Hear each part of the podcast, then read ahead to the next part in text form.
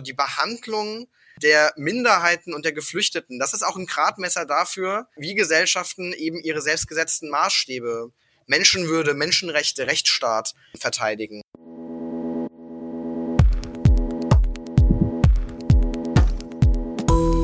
Dickes Brett. Der Podcast mit Erik Marquardt. Hi, äh, willkommen zu einer neuen Folge von meinem Podcast. Heute geht es um die griechischen Inseln mal wieder und ich habe einen spannenden Gast, nämlich Max Pichel. Äh, oder soll ich Maximilian sagen? ist mir egal. Ja, okay. Äh, genau. Also, du wirst dich gleich nochmal selber vorstellen, aber ich freue mich schon darauf, denn du hast eine Studie geschrieben für Medico und da geht es um die verschiedenen Ebenen. Wer trägt eigentlich Verantwortung für die Situation? Wie ist man dorthin gekommen? Und darüber würde ich mich freuen, wenn wir uns heute unterhalten können. Aber sag doch erstmal, Max, ähm, wer bist du eigentlich?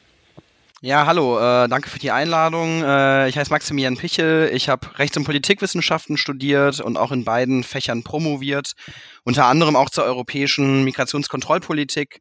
Und ähm, aktuell arbeite ich als wissenschaftlicher Mitarbeiter an der Universität Frankfurt am Main. Und Medico International hat nach fünf Jahren EU-Türkei-Deal und den Zuständen auf den griechischen Inseln entschieden, dass man nochmal aufarbeiten muss, warum sind diese Zustände eigentlich noch so und hat mich damit beauftragt, eine Studie zu schreiben, die jetzt ähm, im März anlässlich des fünfjährigen Jahrestages des EU-Türkei-Deals unter dem Namen der Moria-Komplex erschienen ist. Genau, muss man vielleicht auch noch mal ganz kurz erklären, wenn man keine umfangreiche Sendung zum EU-Türkei-Deal, aber vielleicht ähm, ganz kurz, es war ja damals so 2016, hm, am 18. März, glaube ich, wurde der EU-Türkei-Deal verabschiedet, am 20. März ist er dann in Kraft getreten. Kannst du noch mal ganz kurz beschreiben, worum es da ging? Naja, das Ziel der EU und ihrer Mitgliedstaaten war es, dass man die Abfahrten aus der Türkei als wichtigstem Transitland in die EU unterbindet. Das sollte sozusagen die damalige europäische Lösung sein. Und man hat mit der Regierung in Ankara ein Abkommen geschlossen, das äh, die Migrationskontrollen in die Türkei hinein verlagert. Also türkischen Behörden, die verhindern jetzt, ähm, dass Menschen überhaupt in Richtung Europa ablegen. Ähm, und im Gegenzug hat man gesagt, dass man so einen Eins- und Eins-Mechanismus macht. Also für jeden syrischen Geflüchteten, der in der EU ankommt und dann auch zurückgeführt wird, soll ein anderer syrischer Geflüchteter aus der Türkei aufgenommen werden. Und es gab natürlich auch noch ein Bündel an anderen Maßnahmen wie äh, finanzielle Zahlungen, die an die Türkei geleistet werden sollten, Unterstützungen für Griechenland, plus auch ähm, in Aussicht gestellte Visa-Liberalisierungen für die Türkei. Und ich glaube, ähm, viele Sachverständige und nicht nur ich ähm, kommen nach fünf Jahren zu dem Schluss, dass dieser Deal in keinster Weise funktioniert hat. Und da muss man noch nicht mal eine menschenrechtsbasierte Argumentation bemühen, sondern äh, auch aus der Sicht von Leuten, die Interesse hätten an Ordnung und Kontrolle, ist das eigentlich der eigentliche Kontrollverlust, den wir dort gerade an den europäischen Außengrenzen sehen. Woran würdest du den festmachen? Also welche Aspekte des EU-Türkei-Deals vielleicht konkret haben nicht funktioniert? Er hat nicht funktioniert, weil er natürlich äh, von der Prämisse ausging, dass man diesen 1-in-1-Mechanismus sozusagen im Rahmen von so einem Abkommen regeln kann, ohne einzupreisen, dass es natürlich Rechte von Flüchtlingen gibt, die sie einklagen können, dass man Abschiebungen nicht einfach so schnell durchführen kann. Es gab auch sozusagen die Annahme, man hätte irgendwie ein funktionierendes Asylsystem auf den griechischen Inseln, mit dem man da irgendwie arbeiten könnte. Und es hat natürlich auch nicht funktioniert. Und man hat natürlich auch mit der Türkei ein autoritäres Regime als Verhandlungspartner genommen und äh, dann faktisch der Türkei auch ein Faustpfand in die Hand gegeben, mit dem sie jetzt immer Druck machen kann gegenüber der EU und sich dadurch auch ja ein Stück weit ähm, abschottet gegenüber außenpolitischer Kritik. Und das sehen wir immer wieder, wenn Erdogan droht, ähm, sozusagen die Tore zu öffnen, Geflüchtete in die EU zu lassen, wie im März 2020 und die EU da immer tatenlos mit zusehen muss. Und ich glaube, der EU-Türkei-Deal hat dadurch ähm, auf der einen Seite nicht dazu geführt, dass man Flüchtlingsrechte verteidigt hat. Ganz im Gegenteil, er hat Flüchtlingsrechte unterminiert und auch eben diese Entrechtungsstrukturen auf den Inseln geschaffen. Und er hat auch neue Fluchtursachen mit verursacht, weil ähm, die Türkei ja immer autoritärer geworden ist in den letzten Jahren und immer mehr Menschen aus der Türkei auch fliehen, also auch äh, Kurdinnen und Kurden oder die politischen Oppositionellen. Und ich glaube schon, dass der Deal da auch eine Mitverantwortung hat für diese Zustände. Genau, das muss man, glaube ich, auch wirklich so klar sagen. Inzwischen sind ja die ähm, türkischen Geflüchteten, also StaatsbürgerInnen der Türkei sozusagen, die nach Europa fliehen, auch, glaube ich, die viertgrößte Gruppe der Geflüchteten nach Europa. Also viel mehr Menschen, die jetzt dort auch selbst schon ähm, ja, länger wohnen und einen Pass haben, die dann in, nach Europa fliehen. Und ich glaube, ein Detail, was vielen gar nicht so bewusst ist, ist, dass eigentlich seit dem EU-Türkei-Deal auf den griechischen Inseln ja auch gar nicht mehr geprüft wird, ob jetzt zum Beispiel eine Frau aus Syrien, die dort ankommt, dann in Syrien eigentlich verfolgt wurde, sondern dass man jetzt solche ähm, Zulässigkeitsprüfungen macht und schaut erstmal, ja, warst du nicht eigentlich schon in der Türkei sicher? Ähm, und dann müssen die Menschen eben auch auch darlegen, warum sie in der Türkei dann weiter geflohen sind, ähm, was eigentlich nur zulässig ist, wenn man eben die Menschen dann auch infolge einer negativen Entscheidung der Zulässigkeit, ohne da jetzt zu kompliziert zu werden, dann auch in die Türkei zurückbringen könnte. Aber selbst wenn man jetzt äh, sozusagen einpreist, dass man sagt, also das mit den Rückführungen, keine Ahnung, äh, würde man akzeptieren, aber selbst das funktioniert nicht mal, sodass eigentlich die rechtlichen Grundlagen für diverse Sachen, zum Beispiel auch diese Zulässigkeitsprüfung momentan überhaupt nicht gegeben sind und das eben auch ähm, ja, zu einfach völligen Perspektivlosigkeiten führt, egal wo man hinschaut. Also bei Anna Anerkannten, bei Abgelehnten, ähm, die einfach weder vor noch zurück können. Ich glaube, man muss aber auch festhalten, dass natürlich der EU-Türkei-Deal nicht das einzige Problem der europäischen Asylpolitik ist. Also zum Beispiel die Hotspots, die ja oft mit, den, ähm, mit dem EU-Türkei-Deal verknüpft werden, auch sicherlich in gewisser Weise zusammenhängen, würde ich schon sagen, ähm, dass man die wahrscheinlich auch unabhängig von der Türkei, sage ich mal, eingerichtet hätten. Also das Ende des EU-Türkei-Deals würde nicht heißen, dass sich Leute in der EU dann ähm, frei bewegen können oder es einen Verteilungsschlüssel gibt, oder? Ja, das ist richtig. Also diese ganzen Instrumente, die du beschrieben hast, die Hotspots, diese Unzulässigkeitsverfahren, wo gar nicht mehr geprüft wird, warum sind die Leute eigentlich mal ursprünglich geflohen. Das sind alles Instrumente, die sind ja nicht vom Himmel gefallen, auch nicht 2016, sondern die stehen in der Kontinuität einer, wie ich das in der Studie beschrieben habe, Politik der Auslagerung.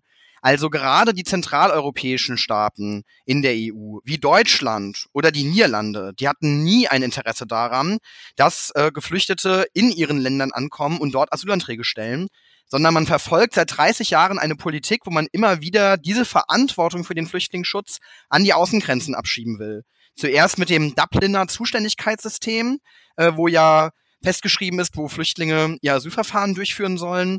Ähm, und dann eben es gipfelt sozusagen in diesem Hotspot-System, wo dann an den Außengrenzen nur noch diese Asylverfahren durchgeführt werden sollen und dann eben praktisch keiner mehr ähm, auf eigene Faust äh, es schaffen soll, nach Zentraleuropa zu gelangen. Und äh, damit äh, hat man eben ein System geschaffen, wo sich Deutschland und die Niederlande und auch andere zentraleuropäische Staaten äh, sozusagen diese äh, Verpflichtungen, die es aus dem Europarecht gibt, auch für eine solidarische Flüchtlingspolitik, die versucht man sich sozusagen äh, die wegzuschieben, die Verantwortung wegzuschieben und dann wird eben Griechenland zur Stellvertreterin einer auch menschenrechtswidrigen Politik. Ja, also genau, Auslagerung oft auch als Externalisierung der Migrationspolitik beschrieben. Ähm, das ist ja, also die Hotspots auf den griechischen Inseln sind ja aus der Sicht einiger Innenminister, Innenministerin, muss man kaum sagen, ja, gibt es äh, kaum Finnland, glaube ich, aber ähm, aus der Sicht einiger Innenminister durchaus schon eher ein Kompromiss. Man würde ja gerne diese Hotspots eher außerhalb Europas einrichten, ähm, schafft das aber nicht, weil natürlich Staaten zum Beispiel Tunesien sagen, also warum sollten wir uns jetzt den Schuh anziehen, hier die europäische Migrationspolitik ähm, noch ähm, zu übernehmen.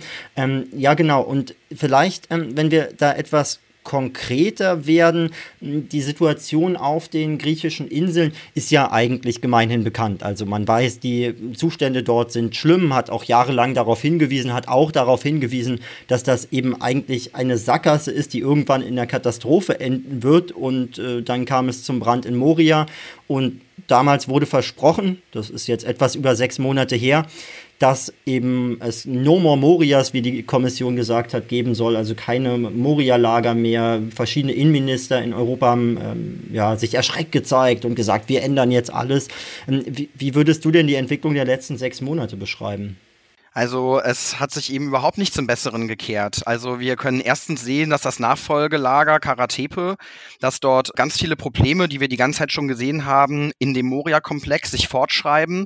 Also ein Hin- und Herschieben von Verantwortung, in dem äh, die griechische Regierung zum Beispiel weiterhin auch Aufgaben die die Staaten erfüllen müssen nach dem europäischen Recht, ähm, outsourcen an internationale Organisationen, an private Hilfsorganisationen, teilweise eben auch an Organisationen, die keine Qualifikationen haben, um eine so schutzbedürftige Gruppe wie Flüchtlinge eben auch menschenwürdig zu behandeln. Und wir sehen eben, dass auf der europäischen Gesetzgebungsebene die EU-Kommission mit dem New Pact ähm, on Migration and Asylum, also dem Migrationspakt, ähm, ein ja, politisches Ziel verfolgt, solche Zustände in Zukunft entweder zu verfestigen oder sogar zu verschärfen. Also indem dort äh, Instrumente vorgesehen sind, die faktisch auf eine ja noch stärkere Kasernierung, Inhaftierung von Asylsuchenden an den Außengrenzen hinauslaufen dass da gar nicht mehr so viel die Rede ist von Solidarität, äh, also einer wirklich gleichberechtigten Aufnahme von Asylsuchenden, sondern dann fallen da so Begriffe wie Rückführungspartnerschaften, also ein ganz autoritärer Sprech, ein Zugeständnis an autoritäre Akteure. Und da kann man eben auch sehen, das, was man eigentlich machen wollte mit diesem EU-Türkei-Deal, äh, nämlich eben das europäische Flüchtlingsrecht auch verteidigen, das ist eben absolut unter die Räder gekommen nach fünf Jahren. Und die EU-Kommission verfolgt eben kein Projekt mehr, um die Rechte von Schutzsuchenden zu wahren oder auszuweiten.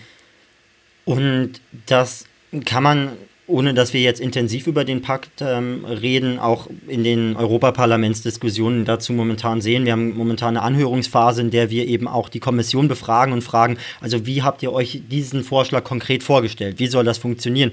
Und selbst wenn man ganz ohne politische Haltung daran geht und dann sagt die EU-Kommission beispielsweise, ja, mit dem neuen Pakt wird es so sein, ähm, Menschen werden dann entweder ähm, erfolgreich das Asylverfahren durchlaufen, dann können sie weiterreisen oder sie werden abgelehnt, dann führen wir sie zurück. Und das ist eigentlich das, was man schon im EU-Türkei-Deal versprochen hat. In kurzen Sätzen hat man gesagt, also negative Entscheidung heißt, wir führen die Person zurück und dann ist niemand mehr auf den griechischen Inseln. Und genau dieses Versprechen ist aber ja aus wirklich komplexen und im Detail für Leute, die sich damit beschäftigen, nachvollziehbaren Gründen, Grundrechtsschutz zum Beispiel, eben gar nicht umsetzbar. Es gibt viele Ausreisepflichtige, zum Beispiel in Deutschland, die geduldet sind, also äh, gar nicht abgeschoben werden ähm, sollen momentan, weil sie eben eine Duldung haben, obwohl sie als ausreisepflichtig gelten. Es gibt ähm, Abschiebestopps etc., sodass man sich oft die Frage ähm, viel zu einfach macht, finde ich auch ähm, bei der Umsetzbarkeit, selbst wenn man jetzt sagt, ja, okay, dann also da bin ich eben konservativ, dann schiebt sie halt, äh, das wird einfach nicht funktionieren. Und das wundert mich momentan so,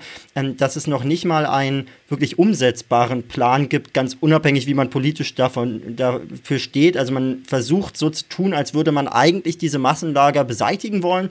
Ähm, hat aber keine Antworten darauf, wie man das dann eigentlich gestalten soll. Das schockiert mich gerade eigentlich äh, immer wirklich in diesen Gesprächen, weil wir auch versuchen im Detail nochmal zu verstehen, was die Kommission dort eigentlich genau wie machen will. Und man merkt also, auf Umsetzbarkeit hat da eigentlich niemand geachtet. Man wollte nur irgendwas vorschlagen. So. Genau, und ich glaube auch, da kann man vielleicht ansetzen, wenn man sich die letzten fünf Jahre auch äh, die griechischen Inseln anguckt. Ich beschreibe auch in der Studie, dass ich jetzt erstmal gar nicht unterstellen würde, dass man genau diese Zustände in der Form haben wollte. Weil eigentlich will die EU diese Zustände ja außerhalb des europäischen Territoriums, in den Drittstaaten, dort, wo die europäische Öffentlichkeit nicht mehr hinschaut. Solche Lager gibt es da ja auch schon in Afrika. Aber ähm, auf den griechischen Inseln sind solche Lagerstrukturen entstanden, weil es eben diese große Planlosigkeit in der EU gibt, wie man menschenwürdig mit Flüchtlingen umgehen soll und welche Flüchtlingspolitik man verfolgen möchte. Und deswegen haben sich diese Verhältnisse auf den Inseln auch ein Stück weit verselbstständigt und sind eben zu diesem Moria-Komplex geworden, wo ganz viele Akteure involviert sind, die die Verantwortung hin und her äh, schieben, sodass am Ende sich niemand mehr zuständig fühlt und damit eben auch grundlegende Rechte von Geflüchteten gebrochen werden. Genau, die Studie heißt Moria-Komplex, finde ich übrigens einen spannenden Begriff, den du da einführst. Ähm, auch ähm, hinsichtlich der Frage, wer trägt eigentlich äh, für diese Zustände dann am Ende die Verantwortung? Das begegnet mir in politischen Diskussionen sehr oft als Frage, auch weil sich natürlich viele Leute fragen, wenn ich mich beschweren will, bei wem beschwere ich mich denn jetzt eigentlich? Ähm, wer kann jetzt was ändern an Moria? Und ich äh, finde da eigentlich immer keine kurze Antwort darauf, weil natürlich kann man jetzt, ähm, und das machen ja die verschiedenen Akteure, sagen, also äh, die Hilfsorganisationen sind schuld, die Mitgliedstaaten sind schuld, ähm, weiß ich nicht, das EU-Parlament oder eigentlich Griechenland. Ähm, und es ist eben gar nicht so einfach, da jetzt äh, zu sagen, wer das Bonbon geklaut hat, weil es so eine Person war, sondern es ist einfach komplex, ja, der Moria-Komplex äh, vielleicht. Und ähm, da ja, würde ich gerne von dir auch nochmal hören, wie schätzt du denn eigentlich die Rolle der Hilfsorganisation in diesem ganzen Komplex ein? Ja, also 2015 gab es sicherlich eine Situation auf den griechischen Inseln, wo man von einer humanitären, vielleicht unvorhergesehenen Katastrophe sprechen konnte, als Zehntausende Menschen innerhalb von kurzer Zeit dort angekommen sind. Es gab da ja auch Hilfsstrukturen, auch von Griechen, die dort tätig gewesen sind. Und dann sind halt sehr, sehr viele internationale Organisationen dahingegangen und haben angefangen, ähm, dort Hilfe zu leisten. Ich glaube aber, es gibt ein Problem jetzt nach fünf Jahren EU-Türkei-Deal und Hotspot-System man kann nicht mehr von einer humanitären Katastrophe dort sprechen, sondern das sind Zustände, die haben sich verstetigt. Da gibt es auch ein offensichtlich politisches Interesse, diese Zustände nicht zu beseitigen, weil man eben in der EU und von Seiten der Mitgliedstaaten nichts dafür tut, dass die Menschen dort evakuiert werden oder umverteilt werden. Und man kann deswegen sozusagen den Hilfsorganisationen nicht sozusagen die ursprüngliche Verantwortung zuschieben, dass diese Zustände so sind. Aber es ist natürlich ein Problem, wenn sich auch eine Hilfe unkritisch in so ein Lagersystem hineinbewegt, und im Zweifelsfall auch Lagerstrukturen stützt oder sogar davon profitiert, weil die griechische Regierung Aufgaben auslagert. Also wir können sehen, das haben mir Gesprächspartnerinnen für die Studie vor Ort immer wieder gesagt, dass ganz viele Hilfsorganisationen dorthin fahren mit Freiwilligen, jungen Freiwilligen, 18, 19 Jahre alt, die dort anfangen sollen, irgendwie Nahrungsmittel auszuteilen, Kleidung auszuteilen, die sich um die Sanitätsanlagen kümmern sollen. Und man muss eigentlich sagen, Flüchtlinge haben das Recht auf eine gute Verwaltung und haben das Recht darauf, dass Staaten dafür zuständig sind, ihre Rechte zu schützen. Und ähm, das ist eben das Problem, was wir immer sehen können. Die griechische Regierung stiehlt sich aus ihrer Verantwortung, indem sie auf die Hilfsorganisationen weist.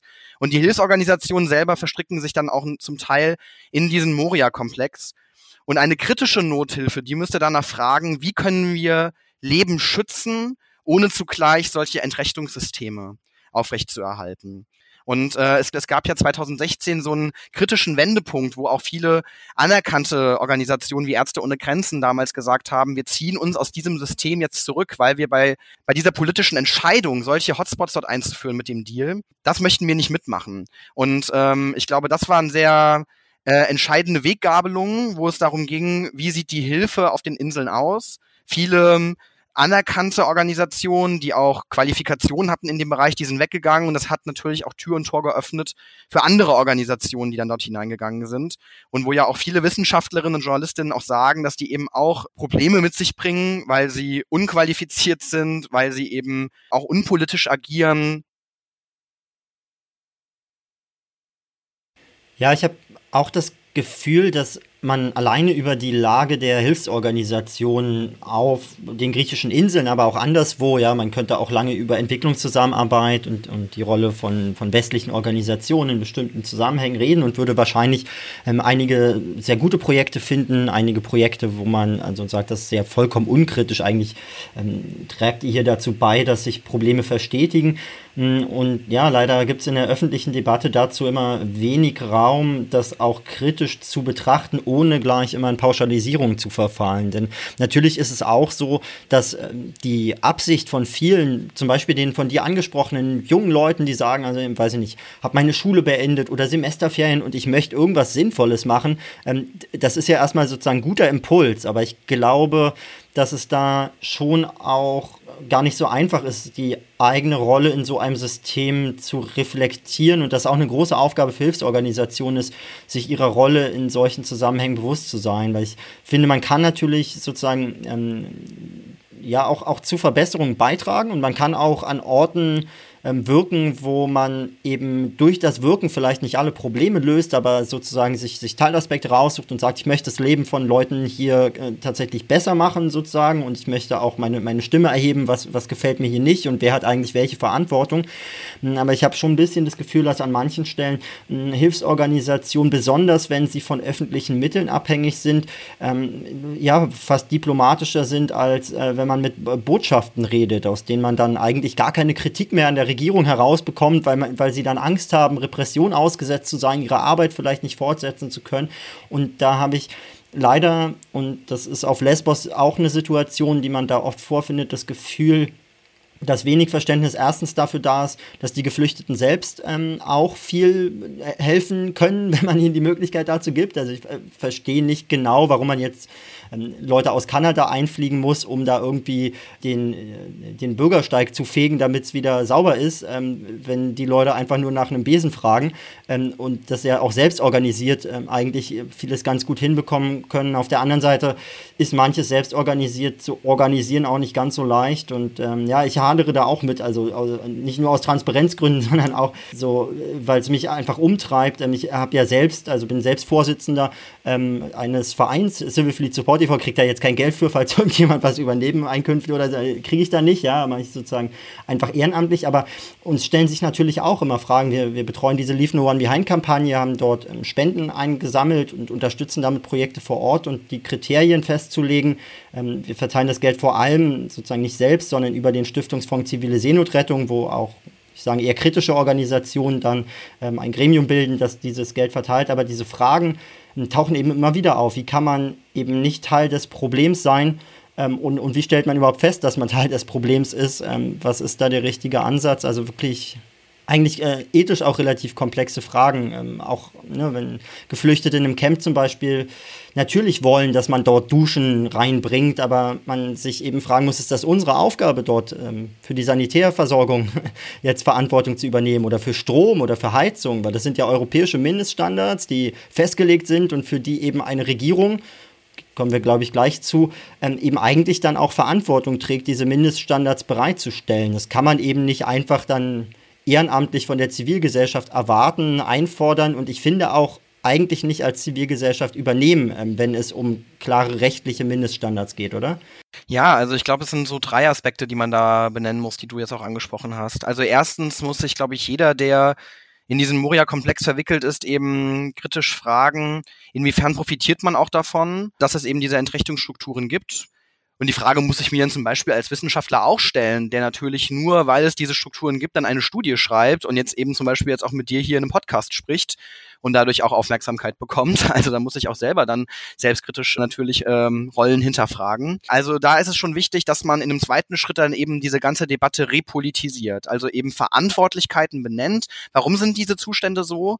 Und eben nicht sich zurückzieht auf ein Argument, das ist ja eine unvorhergesehene humanitäre Katastrophe. Also das gleiche sehen wir ja jetzt in der Corona-Pandemie. Äh, das ist auch keine Naturkatastrophe, die einfach so von außen über uns herkommt, sondern natürlich sehen wir jetzt gerade auch politisches Versagen und politische Verantwortung Verantwortlichkeiten, die man benennen muss. Und das ist im Moria-Komplex genauso. Man muss wirklich sagen, wer ist dafür was verantwortlich. Und schließlich ähm, muss man auch die Selbstorganisation von Geflüchteten hochhalten. Und da hat man ja auch gesehen, in der Corona-Pandemie, als ganz viele Hilfsorganisationen ihre Leute abgezogen haben, wegen gesundheitlicher Risiken, weil man nicht mehr reisen konnte, ähm, dann waren eben die Bewohnerinnen des Lagers auf einmal teilweise auf sich alleine gestellt und haben eben auch ähm, sich selbst organisiert, haben dann eben auch Aufgaben, die vorher Hilfsorganisationen oder internationale Organisationen gemacht haben, selbst übernommen, Gruppen gegründet, sich vernetzt und da kann man eben natürlich sehen, dass natürlich die Leute vor Ort auch wissen, wie sie so ihr Leben gestalten können und wollen. Und man muss das aber natürlich verbinden mit der Perspektive, dass sie da auch raus können und dass sie Rechte haben, die sie einklagen können, damit sie dort auch rauskommen. Ja, es gibt auch da natürlich eigentlich dann immer so ein bisschen so eine Dreiteilung. Es gibt die lokale Bevölkerung mit unterschiedlichen Einstellungen zu der Situation, auch auf Lesbos, manche sehr kritisch, manche sehr hilfsbereit, ähm, manche auch gewalttätig kritisch. ich kürze das jetzt ab, aber ähm, und dann gibt es eben die Volunteers, äh, wenn man sie so beschreiben will, die dorthin kommen, um zu helfen, äh, den Opfern helfen wollen, dieser Katastrophe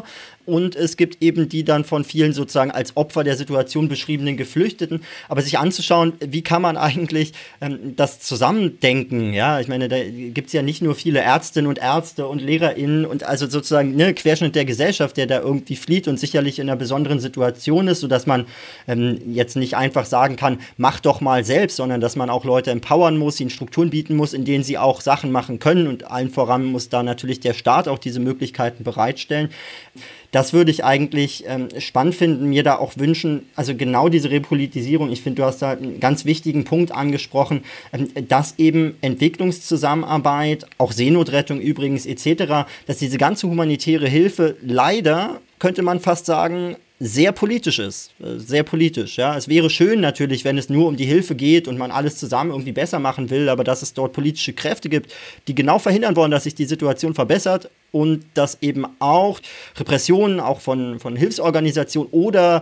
durch sozusagen umarmen, bis man sich nicht mehr bewegen kann, versuchen. Ähm, ich glaube, da gibt es ähm, eigentlich einen großen Bedarf ähm, an, an Repolitisierung, sich zu überlegen, was macht man, wie weit ich finde, ähm, Ärzte ohne Grenzen hat da oft einen ganz guten Ansatz. Ich finde andere große Akteure, zum Beispiel das UNHCR, eher nicht, die aber ja auch keine nichtstaatliche Organisation sind. Wie schätzt du die Rolle des UNHCR ein? Ja, also man kann auch sehen, dass in vielen Berichten von Wissenschaftlerinnen, die sich mit den Zuständen auf den Inseln beschäftigt haben oder auch von Journalistinnen, die Rolle von UNHCR sehr kritisch eingeschätzt wird. Und das Problem ist ja, UNHCR, das UN-Flüchtlingshilfswerk, hat eigentlich ein ganz klares Mandat. Es soll die Rechte der Flüchtlinge aus der Genfer Flüchtlingskonvention schützen gegenüber den Staaten. Und UNHCR ist auf den Inseln teilweise eben selbst Teil geworden von diesen Verwaltungsstrukturen. Und wenn man selbst Teil davon ist, dann ist natürlich auch schwieriger, Kritik daran zu üben, was dort passiert. Auch Kritik zu üben an diesen unhaltbaren Rechtsstaat, also gerade nicht rechtsstaatlich durchgeführten Asylverfahren, die dort stattfinden, wo auch das Europäische Asylunterstützungsbüro zum Beispiel drin ist.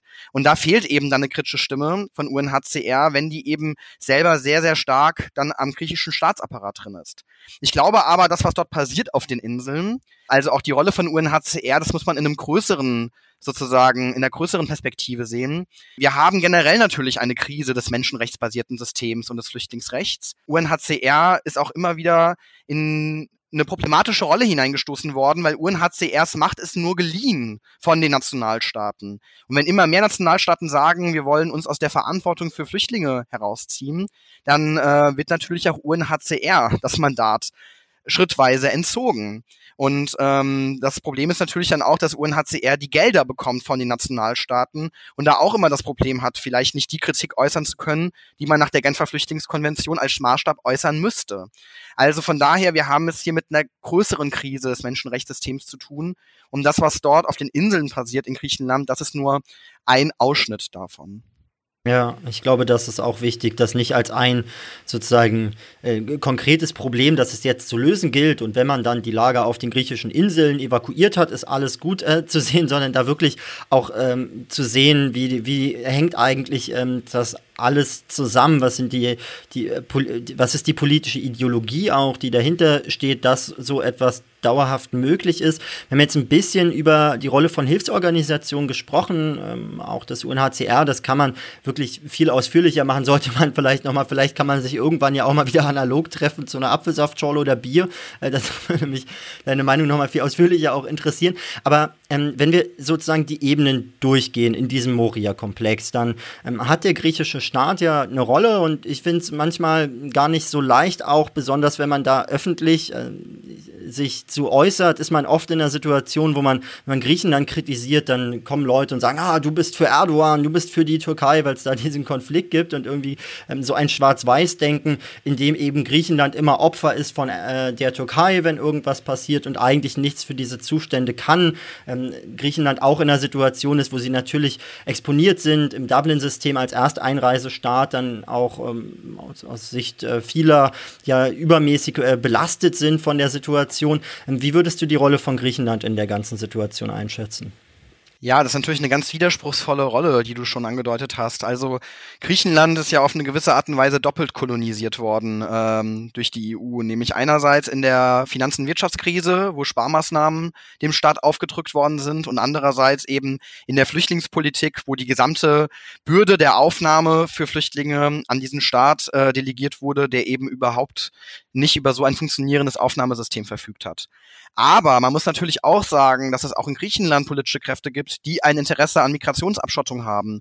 Und die neue konservative Regierung unter Mitsotakis, die äh, verfolgt natürlich kein Ziel, wo man irgendwie die Rechte von Geflüchteten wahren möchte, sondern man geht repressiv vor gegen selbstorganisierte Projekte von Geflüchteten, wie das City Plaza Hotel, das Pikpa äh, Lager etc. Und sorgt natürlich auch dafür, dass sich die Zustände auf den Inseln eben auch nicht verbessern. Und äh, deswegen muss man dann natürlich auch die Verantwortung der griechischen Regierung benennen und natürlich also aber zugleich in den Kontext setzen einer fehlgeleiteten europäischen Politik. Aber ich finde es schon wichtig, da eben auch immer die nationalstaatliche Verantwortung auch ganz klar mit herauszustreichen. Du schreibst ja in der Studie auch, dass Griechenland eigentlich ähm, ja, mehr Geld äh, pro Person bekommen hat, äh, wenn man das jetzt mal an Geflüchteten abzählen will, als jeder andere Staat auf der Welt. Und trotzdem sind diese Zustände so schlecht. Also ähm, da ja, habe ich mich ehrlich gesagt auch bei vielen Besuchen gefragt, wo, wo ist dieses Geld eigentlich? hast, hast du da Antworten? Also im Endeffekt kann ich die Frage auch nicht beantworten, wo das Geld hingekommen ist. Äh, das ist, glaube ich, eine Aufgabe von investigativen Journalistinnen äh, und da sind ja auch Leute dran. Und äh, die Europäische Antikorruptionsbehörde, die ähm, hat ja auch sozusagen schon Verfahren eingeleitet, um sich das anzuschauen. Es ist natürlich immer so bei solchen Komplexen, die von jetzt auf gleich entstehen und dann da sehr, sehr viel Geld hineinfließt, dass es da auch undurchsichtige Strukturen gibt. Und ähm, ich glaube, und natürlich wissen wir natürlich auch, dass es in Griechenland auch Strukturen von Korruption gibt im Staatsapparat. Also das ist ja auch kein Geheimnis. Und ich glaube schon, dass da die Europäische Union zum Beispiel auch eine Verantwortung hat, nochmal wirklich auch klar herauszuarbeiten, wie sind da die Gelder geflossen, was hat man vielleicht aber auch auf Seiten der Europäischen Union falsch gemacht in der Transparenzkontrolle, was dort gelaufen ist. Ähm, und die griechische Regierung ist natürlich auch rechenschaftspflichtig. Und ähm, das ist aber eine Sache, da müssen, glaube ich, nochmal andere ran, das dann wirklich genau durchzuleuchten. Ich habe auch das Gefühl, dass man oft auf der Ebene der Europäischen Kommission dazu tendiert, ähm, wenn irgendwo ein Problem ist, einfach Geld darauf zu werfen. Dann kann man mit einer Pressemitteilung sagen, wir haben Griechenland unterstützt, wir haben, ähm, weiß ich nicht, Bosnien-Herzegowina unterstützt und äh, jetzt erwarten wir eben, dass sich die Zustände bessern und äh, dann wartet man, bis man das nächste Mal in der Situation ist, wieder Geld auf ein Problem zu schmeißen, was öffentlich in Erscheinung tritt. Und in Griechenland ist es auch einigermaßen absurd, dass man eigentlich schwer herausfinden kann, wie viele Mittel wurden eigentlich schon genau genau für was verwendet, wie viele Mittel wurden abgerufen, wie viele noch nicht. Aber ähm, obwohl man das nicht weiß, also auch als EU-Kommission nicht so richtig überblickt, offenbar, wie viel Geld dann genau schon ausgegeben wurde, ähm, ja, ist man dann in der Situation, ähm, als zum Beispiel Erdogan dort äh, seine Propagandashow gemacht hat und so getan hat, als wenn jetzt die Grenzen nach Europa offen sind, dass man mit einmal einfach hunderte Millionen Euro nach Griechenland gibt und niemand guckt sich eigentlich so problemorientiert an, welches Problem wollen wir damit jetzt wie lösen und wie soll das Ergebnis eigentlich aussehen. Also ich finde es wirklich absurd, dass man über zwei Milliarden Euro nach Griechenland inzwischen ähm, bewilligt hat und das trotzdem nicht sichtbar ist, dass man nun bestimmte Mindeststandards einhält. Also man muss ja nicht Geld einfach sozusagen irgendwie mit, mit der Gießkanne einfach irgendwo hingießen ähm, und dann mal gucken, was passiert, sondern eigentlich gibt man ja Geld, um bestimmte Ziele zu erreichen. Und diese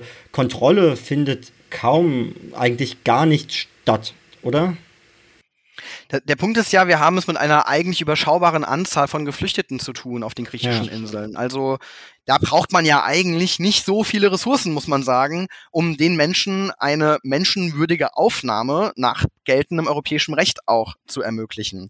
Und ähm, das steht natürlich überhaupt nicht in dem Verhältnis zu dem, was dort an Finanzmitteln hineingebuttert wird. Und deswegen glaube ich, es ist am Ende nicht die Frage des Geldes. Es ist die Frage des politischen Willens, der politischen Verantwortung und wie möchte man mit diesen Menschen dort umgehen. Und wenn das nicht klar ist in der Europäischen Union, dass man sich an das selbstgesetzte Recht hält. Also es ist ja noch nicht mal, das ist ja die Absurdität. Also es ist ja noch nicht mal so, dass Menschenrechtsorganisationen, Hilfsorganisationen das Unmögliche verlangen, sondern man hat immer den Maßstab der Europäischen Grundrechtecharta, der europäischen Asylgesetze, der Europäischen Menschenrechtskonvention. Und dass die systematisch gebrochen wird auf den Inseln, das ist das eigentliche Problem. Genau, das finde ich auch wichtig herauszuheben, ist eben keine moralische Frage. Es wird ja oft immer in die so moralische Ecke gedrängt, dass man dann irgendwie sagt, die guten Menschen jetzt, die verstehen die Welt nicht und eigentlich sind so viele Millionen auf der Welt auf der Flucht und wir können doch nicht allen. Und irgendwie wird das schnell immer so eine, so eine komische Debatte, wo man sich gar nicht mehr an rechtsstaatlichen Prinzipien orientiert oder auch mal hochhält, dass es irgendwie völkerrechtliche Verpflichtungen gibt oder so. Oder ähm, ja, man hat dann das Gefühl, also wir werden auch, ich glaube, am 28. Juli dann 70 Jahre Genfer Flüchtlingskonvention feiern. Ähm, in Europa werden da auch tolle Reden hören von Staats- und Regierungschefs, aber das in der Praxis irgendwie wie zu einer Relevanz ähm, zu bringen, die die Genfer Flüchtlingskonvention dann hat. Ähm, daran scheitern ähm, Staats- und Regierungschefs. Aber wie schätzt du denn die Rolle der EU-Kommission ein? Wir haben ja schon gesagt, die EU-Kommission, ne, das Parlament hat da leider wenig Mitspracherecht. Ähm, ist aber auch sozusagen kann man auch nochmal sich anschauen, wie ist die Rolle des Parlaments. Ich glaube, die Kommission ist da spannender. Ähm, gibt ja Geld, ähm, muss eigentlich schauen, dass die Gesetze eingehalten werden und macht aus meiner Sicht nicht besonders viel, oder? Wie würdest du das einschätzen? Also die EU ist natürlich direkt involviert ähm, in das, was dort auf den Inseln passiert. Dieses Hotspot-Konzept ist ein europäisches Konzept, deswegen darf man auch nicht immer nur von griechischen Lagern sprechen, sondern es sind eben auch europäische Lager, die dort entstanden sind. Und äh, da ist schon die Verantwortung der EU und auch der EU-Kommission zu sehen. Und dann sind eben die EU-Agenturen dort aktiv. Also das Asylunterstützungsbüro, das höchst fragwürdige Entscheidungen trifft in diesen Unzulässigkeitsverfahren, wo Menschen äh, massenhaft abgelehnt werden. Äh, Frontex ist dort aktiv und dort gibt es ja mittlerweile, da bist du ja auch an Forster Front mit beteiligt, da gibt es ja mittlerweile auch den äh, Versuch, das aufzuarbeiten, was dort auch in der griechischen Ägäis passiert, mit der griechischen Küstenwache und Frontex. Was die EU-Kommission eben genau nicht macht, dass sie genau diese Rechtsbrüche auf den Inseln, die vielfach dokumentiert sind, dass sie die tatsächlich kritisiert, sondern ganz im Gegenteil, wir haben gesehen im März 2020, als dieser EU-Türkei-Deal zeitweilig kollabiert ist, dass Ursula von der Leyen ähm, nach Griechenland gefahren ist und äh, der griechischen Regierung die gerade massenweise Rechtsverletzungen durchgeführt hat, Flüchtlinge illegalerweise zurückgewiesen hat, dass Ursula von der Leyen sich dahinstellt und sagt, ähm, wir danken Griechenland, dass es aktuell als äh, Schutzschild Europas fungiert. Und äh, da hat die Europäische Kommission ihre Aufgabe als Hüterin der Verträge überhaupt nicht wahrgenommen, sondern eben einer Politik der Entrechtung Legitimation verschafft. Und deswegen hat die EU-Kommission da eben auch eine ganz massive Verantwortung für die Zustände, die dort in Griechenland herrschen. Ja, und ich finde es interessant, wenn man jetzt mal so aufzählen will, die EU-Kommission sagt, äh, weiß nicht, wer hier zuhört und sich das im Detail alles mal angucken will, aber eigentlich ist die Argumentation der EU-Kommission relativ klar. Die sagt, ja, wir bemühen uns ja, ähm, das äh, Lager Karatepe, äh, das ist ein temporäres Lager und ein temporäres Lager heißt ja, dass es kein ähm, permanentes Lager ist und deswegen ist es eben nicht perfekt, weil wir bemühen uns alle zusammen und, ne, und, und das ist gar nicht ihre Aufgabe. Also es gibt auch kein, kein, keine Rechtsvorschrift zur Einrichtung temporär temporärer Lager. Man kann vielleicht sagen, direkt nach dem Brand, okay, da ist es jetzt nicht an der Zeit, genau. einen Tag danach zu sagen, Mensch, warum bringt ihr die Leute, warum sind die nicht in Häusern, weil das hat eben gebrannt und dann kann man auch verantworten, ne, dass man da eine Notsituation hat, verstehe ich. Aber dass man dann äh, schaut, wie sieht der schnellstmögliche Weg zur Einhaltung von Mindeststandards ähm, in der ja, Unterbringungssituation der Menschen aus, etc., ähm, das ist eben schon auch die Aufgabe der EU-Kommission, mindestens zu überwachen, ob Griechenland sich auf diesen Weg begibt oder nicht und da sagt ähm, die Kommission dann eben, ja, es ist kompliziert, wir brauchen diesen EU-Asylpakt und dann würden sich verschiedene Probleme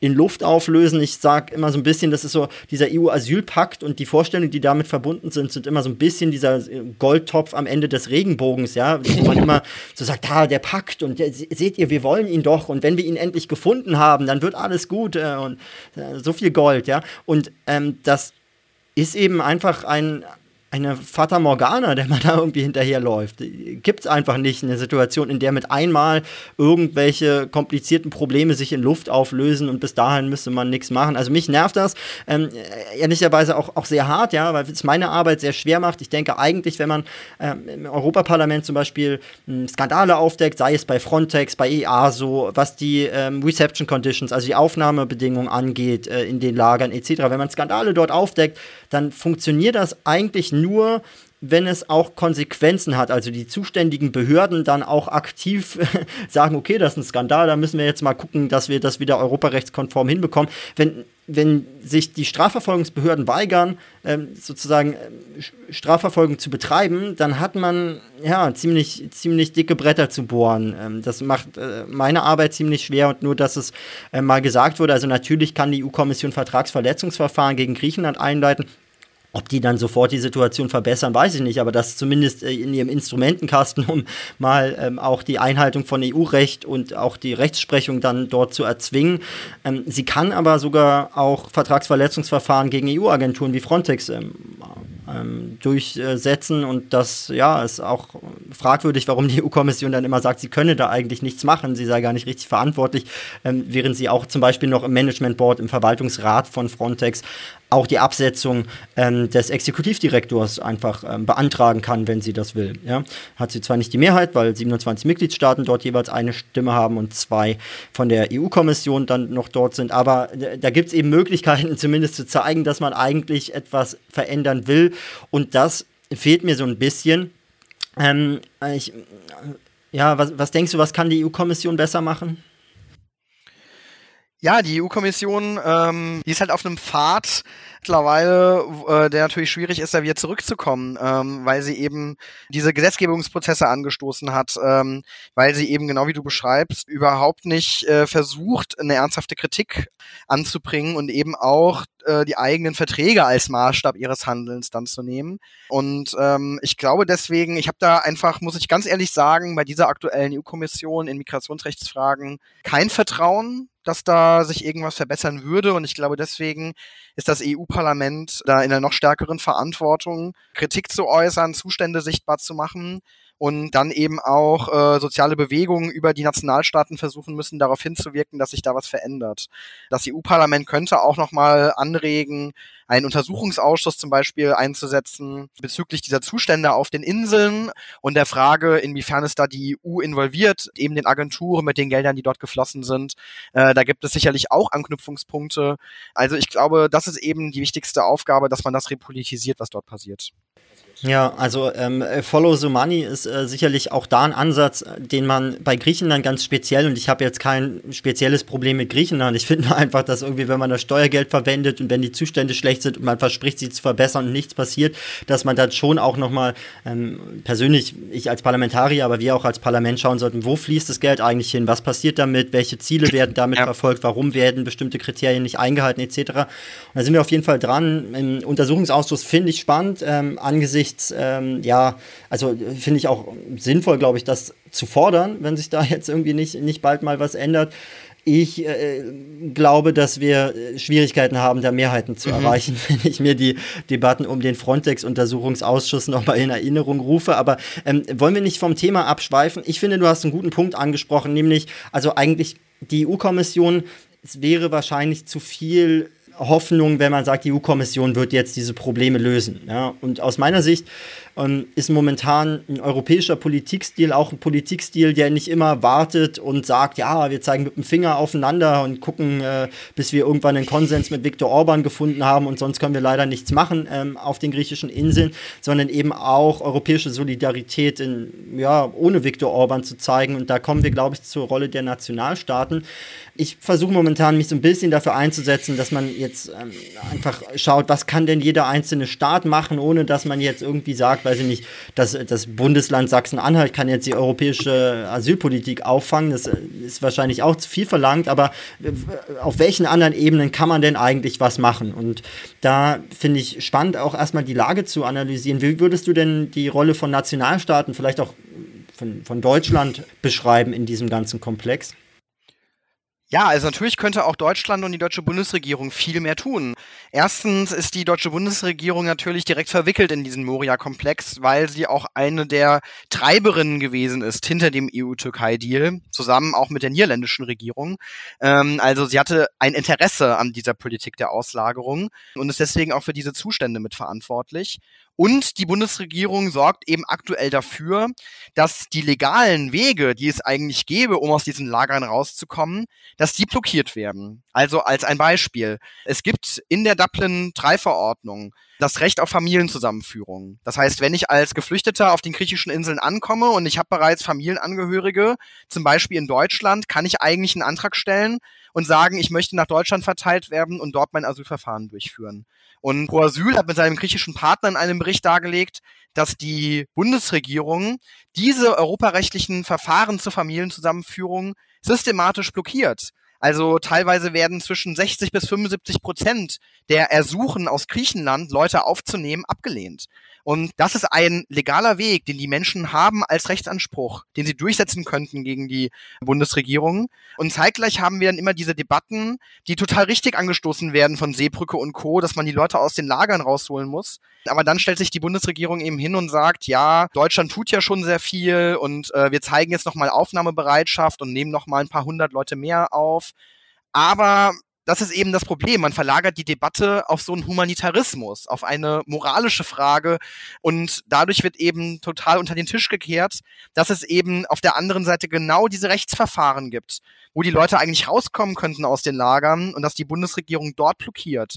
Und das meine ich auch mit dieser äh, Studie, dass äh, ich da versucht habe herauszustellen, dass die Rechte von Geflüchteten, die müssen ins Zentrum der politischen Debatte gestellt werden.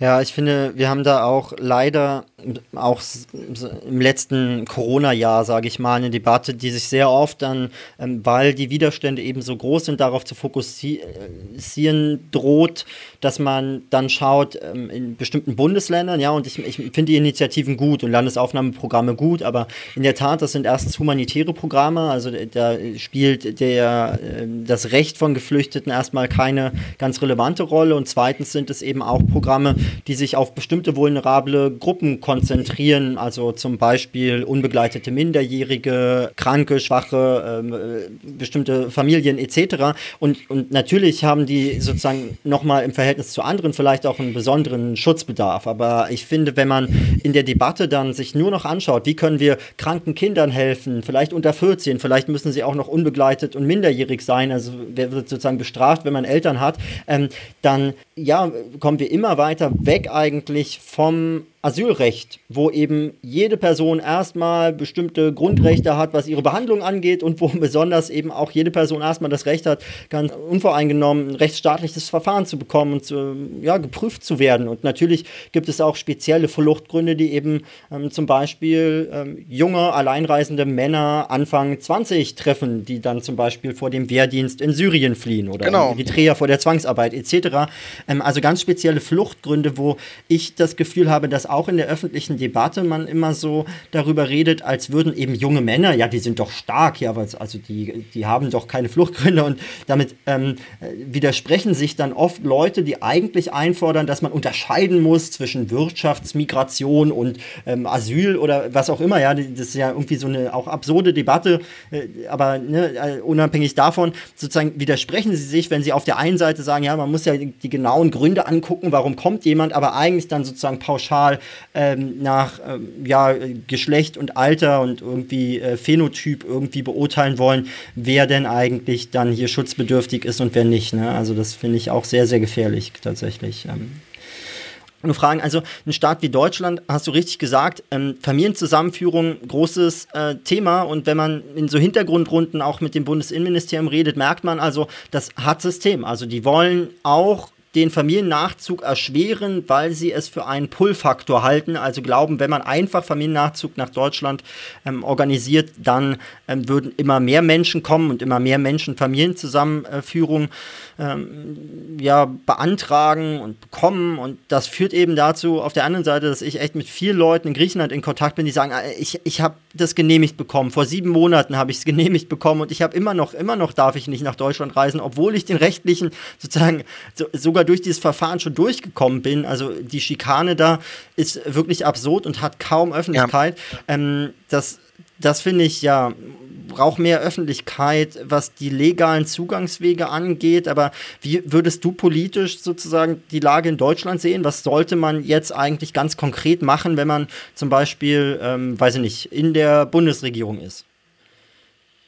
Also Deutschland hat ja auch seine Verantwortung verschlafen. Äh, Deutschland hatte ja gerade die Ratspräsidentschaft inne in der Europäischen Union und hat eben nicht dafür gesorgt, dass diese unmenschlichen Zustände an den Außengrenzen abgeschafft werden.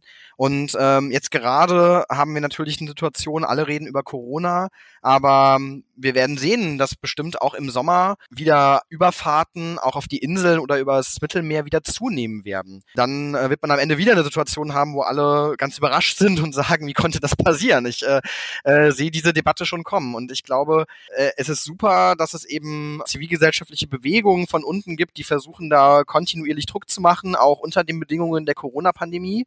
Das waren ja so die Restbestände des Versammlungsrechts, die da von progressiver Seite auch äh, dann teilweise genutzt worden sind. Und das finde ich wichtig, dass dieser Druck aufrechterhalten wird. Und die Bundesregierung, die müsste auf jeden Fall darauf hinwirken, dass diese Zustände an den Außengrenzen abgestellt werden. Also wenn man schon argumentiert, dass in einer Europäischen Union auch an den Außengrenzen deutsche Flüchtlingspolitik mit ausgehandelt wird. Das ist ja immer das Argument, was dann die Leute in den ähm, Diskussionen sagen, äh, dass sie sagen, die deutschen Grenzen werden an der europäischen Außengrenze eben auch geschützt. Aber dann muss man eben zugleich auch sagen, dann hat man aber auch eben die Verantwortung, dass dort Recht und Gesetz gelten. Und zwar Recht und Gesetz im Sinne dessen, dass dann eben auch die Flüchtlingsrechte gelten und nicht ähm, unter die Räder gelangen. Ich finde aber, äh, was natürlich auch so ein Problem ist von so einer Argumentation, äh, wenn man sich zu sehr aufs Recht verlagert. Rechte können sich natürlich auch verändern äh, und können auch äh, repressiver ausgestaltet werden. Und es ist im Endeffekt eine politische Frage, die wir lösen müssen. Äh, eine politische Frage, der man sich konfrontieren muss. Wie möchte man mit Menschen, die fliehen und die Fluchtströme werden zunehmen, auch mit dem Klimawandel etc. oder mit den Auswirkungen der Corona-Pandemie ähm, auf viele Staaten. Da muss man wirklich sich überlegen, welche Form von Politik möchte man da haben. Da müsste die Bundesregierung jetzt eigentlich schon ähm, sozusagen Vorarbeit leisten und eben nicht so Ad-Hoc-Programme immer machen oder Ad-Hoc-Maßnahmen, sondern äh, zukunftsweisend sich überlegen, wie man ein modernes Asylrecht mit rechtsstaatlichen Garantien und Standards dahin kriegt. Aber unter den derzeitigen politischen Verhältnissen habe ich da leider auch wenig Optimismus, dass das äh, äh, funktioniert, weil eben genau das Gegenteil politisch gewollt ist. Wo, wo siehst du eigentlich, wenn du von politischen Verhältnissen sprichst, wo siehst du da eigentlich das Problem? Eher im parlamentarischen Betrieb äh, oder in, in der Gesellschaft oder wie schätzt du da jeweils die Mehrheitsverhältnisse oder Motivation oder Ideologien ein? Also ja, also ich glaube, was wir gesehen haben, ist, dass ähm, wir haben in den letzten fünf Jahren so einen Widerspruch. Auf der einen Seite ganz viele Menschen, die über dieses Thema Flüchtlingspolitik sozialisiert worden sind. Wir haben überall Initiativen, die gegründet worden sind, Seenotrettungsorganisationen, Seebrücke etc. Das übersetzt sich aber nicht sozusagen in den parlamentarischen Betrieb ähm, auf der Bundesebene in einer angemessenen Art und Weise. Und ähm, wir sehen, dass eben eine Asylrechtsverschärfung die nächste Jagd. Und wir haben natürlich auch das Problem, dass auf diese nationalen Asylrechtsverschärfungen nur sehr wenig geguckt wird. Also auch die Aufmerksamkeit von den zivilgesellschaftlichen Bewegungen, die richtet sich sehr stark an die Außengrenzen und was dort passiert. Und natürlich ist dort sozusagen die Virulenz von Menschenrechtsverbrechen ganz offensichtlich. Aber wir haben natürlich auch eine massive Entrechtungsstruktur innerhalb von Deutschland. Äh, es gibt auch hier äh, Lagerkomplexe wie die Ankerzentren, äh, wo es eben Entrechtungsstrukturen gibt, wo Menschen keinen Zugang mehr haben zu äh, Zivilgesellschaft ähm, und ähm, darauf müsste man sein Augenmerk eben auch richten. Wie kann man dort wieder äh, Verhältnisse, menschenwürdige Verhältnisse herstellen? Ähm, also wir haben diese Gleichzeitigkeit von progressiven Bewegungen und der massiven Zunahme von Entrechtungen. Und ich glaube, das ähm, äh, sorgt eben auch für diese ja, komplizierte Lage, in der wir uns befinden. Ich finde auch, auch, man kann das ja der Seebrücke und Sea-Watch und allen Organisationen, die da super viel machen und immer wieder versuchen, auch auf ähm, die Situation in Deutschland, Asylrechtsverschaffung ähm, aufmerksam zu machen, nicht vorwerfen. Ähm, aber ich wundere mich schon manchmal, warum es eigentlich so wenig Öffentlichkeit für Asylrechtsverschärfung gibt. Ich kann mir vorstellen, dass es eigentlich so ist, dass die Menschen, ähm, die eben vielleicht sich nicht täglich damit beschäftigen oder das in ihrer Lebensrealität sozusagen mit Problemen konfrontiert sind, das einfach nicht so richtig als ihr Problem begreifen, wenn die Geflüchteten dort schlecht behandelt werden oder gut oder sie wissen das alles gar nicht so genau oder sind da irgendwie unsicher und außerdem ist sehr umstritten das Thema. Also da einen Weg zu finden, wie kann man Zivilgesellschaft ähm, auch nochmal so stärken, dass wir alle gemeinsam vielleicht auch mit einigen, die in Parlamenten sich dafür einsetzen, dass wir gemeinsam schauen, ähm, wie kann denn klarer werden, dass der Umgang mit den Menschen in Not und mit dem Rechtsstaat ja am Ende auch und auch mit den moralischen Fragen, die damit zusammenhängen, dass der Umgang auch sehr viel einfach über uns als Gesellschaft aussagt und nicht nur über die Geflüchteten irgendeine Nachricht äh, verbreitet, ja. Ähm, da finde ich, haben wir echt noch also eine ne große Aufgabe ähm, besonders wenn man sich anschaut, dass in Deutschland die Lage, auch die Stimmung verhältnismäßig noch gut ist, oder? Ja, also ich glaube, das ist äh, auch ne, ein ganz erschütterndes Ergebnis dieser äh, fünf Jahre Verschärfungen von äh, Migrations- und Flüchtlingsrecht. Ich glaube, es war Sebastian Kurz, der gesagt hat, dass man sich äh, auch manchmal an so äh, schreckliche Bilder gewöhnen muss. Und äh, das ist eben fatal, weil ähm, dann sorgt man eben dafür, dass Gesellschaften insgesamt auch nach rechts rücken und autoritärer eingestellt werden. Wenn man immer wieder akzeptiert, dass solche Zustände herrschen, dass Menschen auf diese Art und Weise behandelt werden. Und ähm, da habe ich schon auch eine Angst, ähm, dass auf lange Sicht wir da Prozesse haben, auch von der Verrohung die man im äh, sogenannten bürgerlichen Lager ja auch oft äh, beobachten kann. Deswegen geht es hier wirklich eigentlich ums Ganze, also die Behandlung der Minderheiten und der Geflüchteten. Das ist auch ein Gradmesser dafür, wie Gesellschaften eben ihre selbstgesetzten Maßstäbe Menschenwürde, Menschenrechte, Rechtsstaat verteidigen. Und wenn es genau da zu Entrechtungsstrukturen kommt, dann wirkt sich das auch auf, aus auf die Aufnahmegesellschaften. Und das können wir ganz stark sehen, zum Beispiel ähm, an dem Umgang von Geflüchteten in Ungarn, äh, wo die Regierung Geflüchtete als sozusagen Feind Nummer eins markiert hatte. Und nachdem sie es geschafft hat, durch massive Asylrechtsverschärfungen äh, Geflüchtete davon abzuhalten, auf ihr Territorium zu gelangen, jetzt eben ihre Politik der Feindschaft gegen andere Organisationen richtet, gegen Menschenrechtsanwältinnen aus Ungarn, gegen eine kritische Zivilgesellschaft aus Ungarn. Und äh, das zeigt sozusagen, dass so, eine, so ein Prozess äh, des Autoritarismus, der ist umfassend, der macht nicht vor Geflüchteten halt, sondern der kann im Endeffekt alle treffen, die bei so einer Politik nicht mitmachen wollen. Ja, und genau, am Ende äh, fängt man vielleicht sogar bei den Schwächsten in der Gesellschaft an äh, mit seinen ähm, autoritären Vorstellungen, versucht sie umzusetzen und ähm, ja auch, auch so Gleichheitsideen etc. zu bekämpfen ähm, mit, mit Stereotypen, Vorteilen und, und einem, einem Kampf dann eben vielleicht, der bei Geflüchteten anfängt, ähm, aber sich äh, dem Irrglauben zu ergeben, dass das dann da aufhört, ähm, weil ja eben mehr dahinter steckt und man eben ja auch irgendwann wieder bei der Frage ja. von Frauenrechten landet etc. Ähm, ja, macht, glaube ich, auch schon, schon deutlich, dass sozusagen die Asylpolitik eben eigentlich nur ein Gradmesser ähm, für den Zustand der Gesellschaft ist und dass wir natürlich dazu noch auch eine Verantwortung haben, mit Menschen in Not einfach menschenwürdig umzugehen, sehe ich auch. Es ist auch ein bisschen absurd, wie sich so ein Umgang mit bestimmten Problemen ähm, so zeigt. Also ich kenne noch Ignaz Bubis, Vorsitzender des Zentralrats der Juden 1992, äh, hat er äh, damals, äh, als er noch Vorsitzender war, gesagt, ähm, also als es damals die Asylrechtsverschärfung gab, es ist, als würde man die Leute ermuntern, mehr Brandsätze zu werfen. Täglich können sie ihre Erfolge an immer verrückter verrückteren Vorschlägen zur Asylpolitik ablesen. Und ich finde das leider erschreckend, dass also auch 30 Jahre später sozusagen man diese Mechanismen immer weiter sehen kann, wo so viele Leute sich engagieren, ähm, sei es irgendwie an der Außengrenze äh, oder äh, woanders, ja, oder, oder politisch oder bei der Seebrücke, wie auch immer.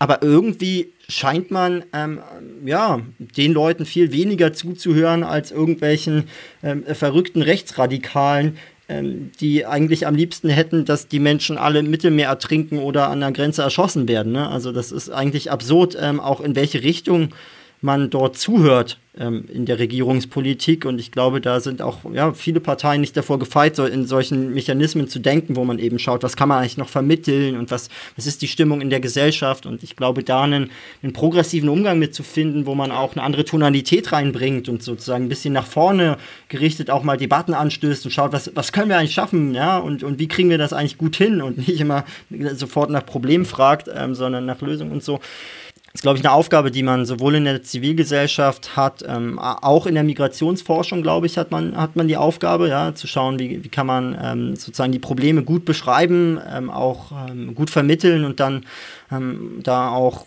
ähm, Lösungen anbieten, die irgendwie realistisch gut umsetzbar sind und so. Das finde ich auch an deiner Studie sehr gut, diese äh, wirklich nochmal auch, auch in der Analyse sozusagen diese verschiedenen Verantwortungsebenen darzustellen. Ich würde sagen, wir haben äh, natürlich ein Thema gewählt, äh, über das man sich Stunden unterhalten könnte. Stunden, Jahre. Und ich glaube, wir machen das auch noch einige Zeit. Wir werden sicherlich nicht das letzte Gespräch heute haben. Aber möchtest du noch, möchtest du noch was zum Abschluss ähm, erstmal äh, sagen? Möchtest du noch auf einen Aspekt hinweisen, den wir überhaupt nicht besprochen haben oder etwas sagen, was dir noch wichtig ist? Äh, eine Forderung an die Grünen artikulieren oder an die Leute, die zuhören? Naja, vielleicht sozusagen den äh, nochmal den Bogen aufspannen, den du ganz am Ende gebracht hast. Also äh, äh, weil das passt sozusagen eben sehr gut zu dem Anfangsthema EU-Türkei-Deal. Ähm, äh, es war ja gerade damals das Ziel von Leuten, auch wie Gerald Knaus und Co. von der European Stability Initiative, ähm, die so als Vordenker des Deals gelten äh, und anderen, die den Deal befürwortet haben, dass man dadurch eben die sogenannte liberale Ordnung Europas verteidigt und eben auch das Flüchtlingsrecht verteidigt. Ich glaube, was man gesehen hat, ist, dass äh, diese Zugeständnisse und die Politik der Auslagerung ist ein Zugeständnis auch an autoritäre Akteure ähm, dass diese Zugeständnisse zu nichts geführt haben, sondern dass Leute wie auch Orban und Co. sozusagen an die ganze Hand gegriffen haben und äh, immer wieder versuchen, ihre Politik durchzusetzen und eben sozusagen diesen den sch äh, schlechtestmöglichen Kompromiss zulasten der Geflüchteten immer weiter auszudehnen und äh, auszuweiten. Und ähm, das ist das Wichtigste wäre eben jetzt wirklich tatsächlich progressiv zu schauen, wie kann man ausgehend von den Maßstäben, die man hat, nämlich internationales Flüchtlingsrecht, europäische Grundrechte. Wie kann man basierend darauf wieder die Rechte von Geflüchteten nach vorne stellen? Wie kann man da ein System der Solidarität aufbauen und vielleicht dann eben auch äh, solidarische Strukturen von unten, wo man nicht immer nur die EU-Kommission und die Nationalstaaten adressieren muss, die eben äh, auch ähm, ein massives Scheitern demonstriert haben in den letzten fünf Jahren. Ja, ja, und dadurch auch aus einer, einer Handlungsunfähigkeit äh, rauskommen, in der man das Gefühl hat, Politik schaut nur noch, hat man auch in der Corona-Krise manchmal, ähm, dass man selbst nicht schuld ist an der Entscheidung und den Problemen, sondern dass man irgendwie versucht, die Verantwortung möglichst lange wegzudrücken, bis es dann eben irgendwann ähm, ja äh, zur eigenen Wiederwahl noch reicht oder so. Also das finde ich, ist auch ein großes Problem. Ähm, ich, genau, äh, freue mich, dass wir das einmal besprechen konnten. Ich fand auch wirklich, also ähm, manchmal haben Studien ja so ein bisschen das Problem, dass man gar nicht weiß, oh, was hier 500 Seiten und so kompliziert, aber das ist ähm, bei der Studie ähm, der Moria-Komplex, Verantwortungslosigkeit, Unzuständigkeit und Entrechtung fünf Jahre nach dem EU-Türkei-Abkommen und der Einführung des Hotspot-Systems, ja, ähm, eine Studie von Maximilian Pichel im Auftrag von Medico International, wie es hier auf der Titelseite steht, ähm, anders. Also man kann das sehr gut lesen, ähm, nimmt da echt auch viel mit. Wir haben ja einige Aspekte auch schon angesprochen, nicht alle, ähm, die hier auf den 30 Seiten dargelegt werden, aber ich finde es echt gut, dass Medico International das ähm, zusammen mit dir äh, gemacht hat. Also ne, du hast das gemacht, aber sie ein bisschen Verantwortung dafür übernommen, dass sowas entsteht. Das ist ähm, eine tolle Arbeit. Und ähm, dann sei mir abschließend äh, dir vielen Dank gesagt und an die Leute, die zuhören. Also uns ist natürlich ein bisschen bewusst, dass es jetzt auch keine perfekte Situation ist, wenn äh, zwei weiße deutsche Männer ähm, über die Asylpolitik reden. Ähm, manchmal ist das so in Interviewformaten und ich finde es auch gut, dass wir sozusagen zum Beispiel den, den wissenschaftlichen Zugang hier nochmal stärken. Aber wen das interessiert, ähm, was ist auf den Inseln momentan los? Ähm, ist auch wichtig, die Situation dort nicht zu vergessen und zu verfolgen. Ähm, ich werde nochmal auch in die Beschreibung zu dem Podcast einige Links packen von Leuten, die sich dort ähm, ja, selbst organisieren, die auch selbst irgendwie in, in den Lagern wohnen, von ihren eigenen Herausforderungen, Wünschen, ähm, Hoffnungen und Forderungen berichten und so. Da würde ich mich echt freuen, wenn ihr sozusagen auch ähm, die Öffentlichkeit, die ihr schaffen könnt, indem ihr Leuten zuhört und ihre Beiträge teilt, ähm, da noch nutzt, um auch die Leute vor Ort zu stärken. Denn am Ende, ähm, genau, können wir das, ähm, ja, wir beide nicht, nicht schaffen, die Perspektive der Leute irgendwie gut darzustellen. Aber interessant, dass man im so Zeitalter der sozialen Medien eben wirklich die Möglichkeit hat, auch ähm, den Menschen ähm, zum Beispiel im neuen Moria direkt zuzuhören. Ähm, und da würde ich mich echt freuen, wenn Leute das nutzen. Ähm, und ne, Max Pichel kann man natürlich auch folgen. Der ist äh, sozusagen einer der, der wichtigen und klugen Köpfe, der auch immer das auf Twitter alles kommentiert und so. Äh, also äh, äh, wichtige Stimme. Ähm, sollte man sich auch angucken. So, äh, jetzt aber genug der Werbung ähm, und bis bald. Vielen Dank, Max. Danke für die Einladung. Tschüss. Dankeschön. Das war Dickes Brett, der Podcast mit Erik Marquardt. Mehr findet ihr bei Twitter, Facebook, Instagram und auf erik-marquardt.eu.